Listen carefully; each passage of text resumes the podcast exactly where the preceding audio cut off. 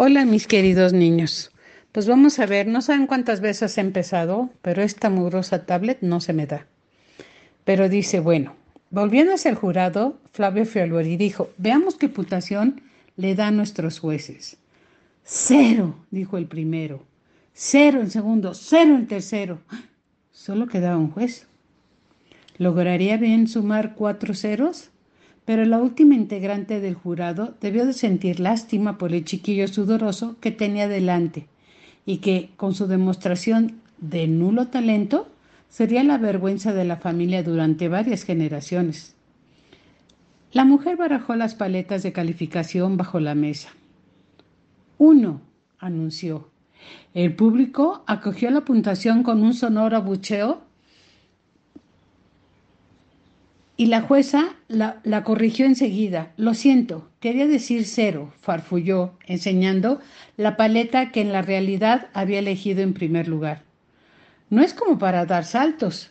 De alegría, observó Flavio esforzándose por sonreír, pero no todo estaba perdido. Joven Ben, puesto que eres el único que se ha presentado a la categoría de solo masculino, eres el justo vencedor de la misma por lo que te hago entrega de este trofeo de plástico macizo.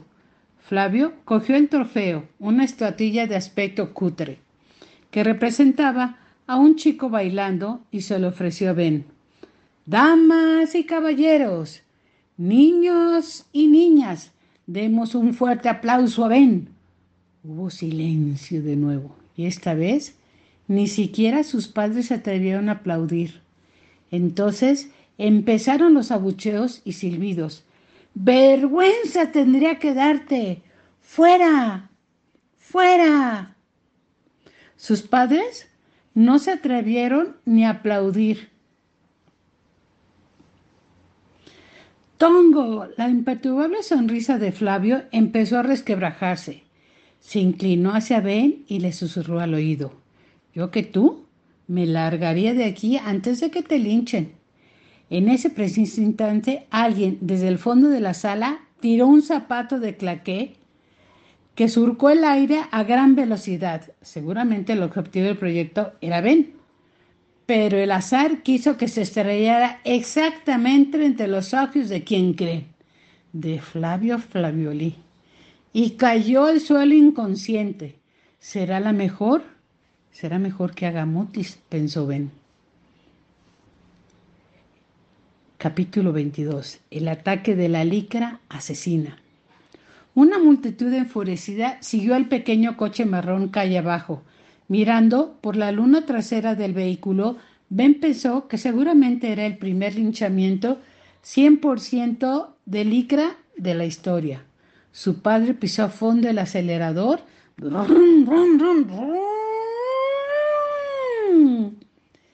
Y al doblar la esquina, perdieron de vista toda aquella gente. Menos mal que estaba ahí para hacerle el boca a boca a Flavio, exclamó su madre.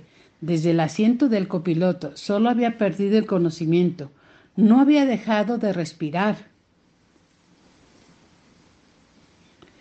Observó Ben desde atrás. Toda precaución es poca, replicó su madre, retorciéndose los labios, pues se había dejado todo el carmín esparcido por la cara y el cuello de Flavio. Tu actuación ha sido, en una palabra, espantosa y deplorable, sentenció su padre. Esos son dos palabras, corrigió Ben con una sonrisita. Tres, contando la conjunción. No te hagas el gracioso conmigo, jovencito, replicó su padre. No tiene ni pizca de gracia. Has hecho que me avergüence de ti. Eso es lo que He sentido vergüenza, sí, vergüenza, masculló su madre asintiendo. Padre, Ben pensó que daría cualquier cosa por desaparecer, daría todo su pasado y su futuro con tal de no tener que estar en el asiento trasero del coche de sus padres en aquel preciso instante. Lo siento, mamá, dijo. Quiero que os sintáis orgulloso de mí. Lo digo de verdad. Era cierto. Hacer que sus padres se avergonzaran de él era lo último que deseaba en toda la vida. Por tontos que les parecieran a veces, pues vaya una manera de demostrarlo, dijo su madre. Lo que pasa es que no me gusta bailar. Eso no es la cuestión. Tu madre se pasó horas haciéndote este traje, observó su padre. Es curioso. Cuando están enfadados contigo, los padres siempre se refieren el uno al otro como tu madre o tu padre, en lugar de los habituales mamá y papá. No te has esforzado lo más mínimo ahí arriba, prosiguió su padre. No creo que hayas ensayado ni una sola vez, ni una. Tu madre y yo trabajamos de sol a sol para darte, la para darte las oportunidades que más mínimo hay arriba, prosiguió su padre. No creo que haya ser, perdón, una sola vez ni una. Tu madre y yo trabajamos para darte todas las oportunidades que nosotros nunca tuvimos.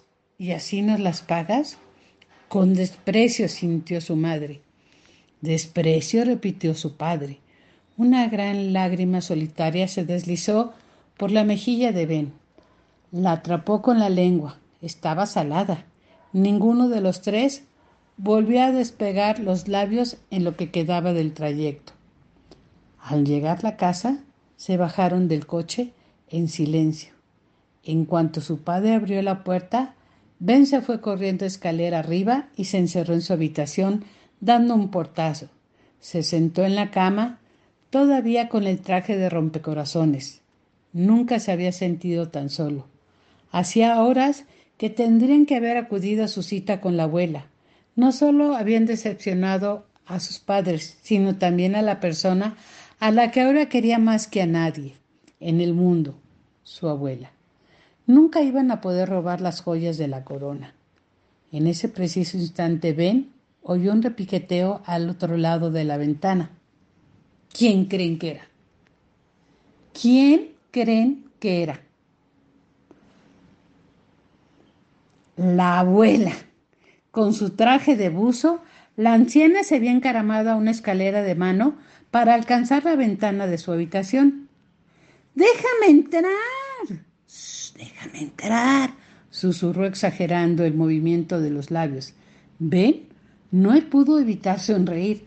Abrió la ventana y tiró de la abuela hacia adentro, igual que un pescador izando del mar a un pez gigantesco. Llegas muy tarde, le riñó la abuela mientras Ben la acompañaba hasta la cama. Lo sé, lo siento, se disculpó. Habíamos quedado a las siete.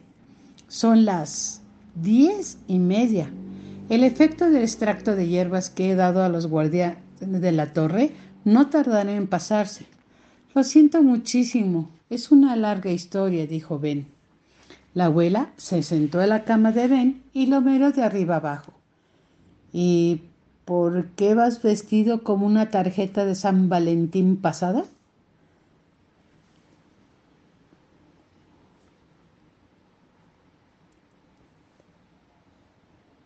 ¿Qué creen que le contestó Ben?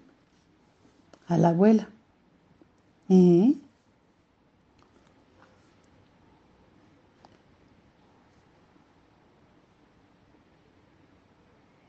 Mañana continuaremos. Ya nos falta poco para terminar.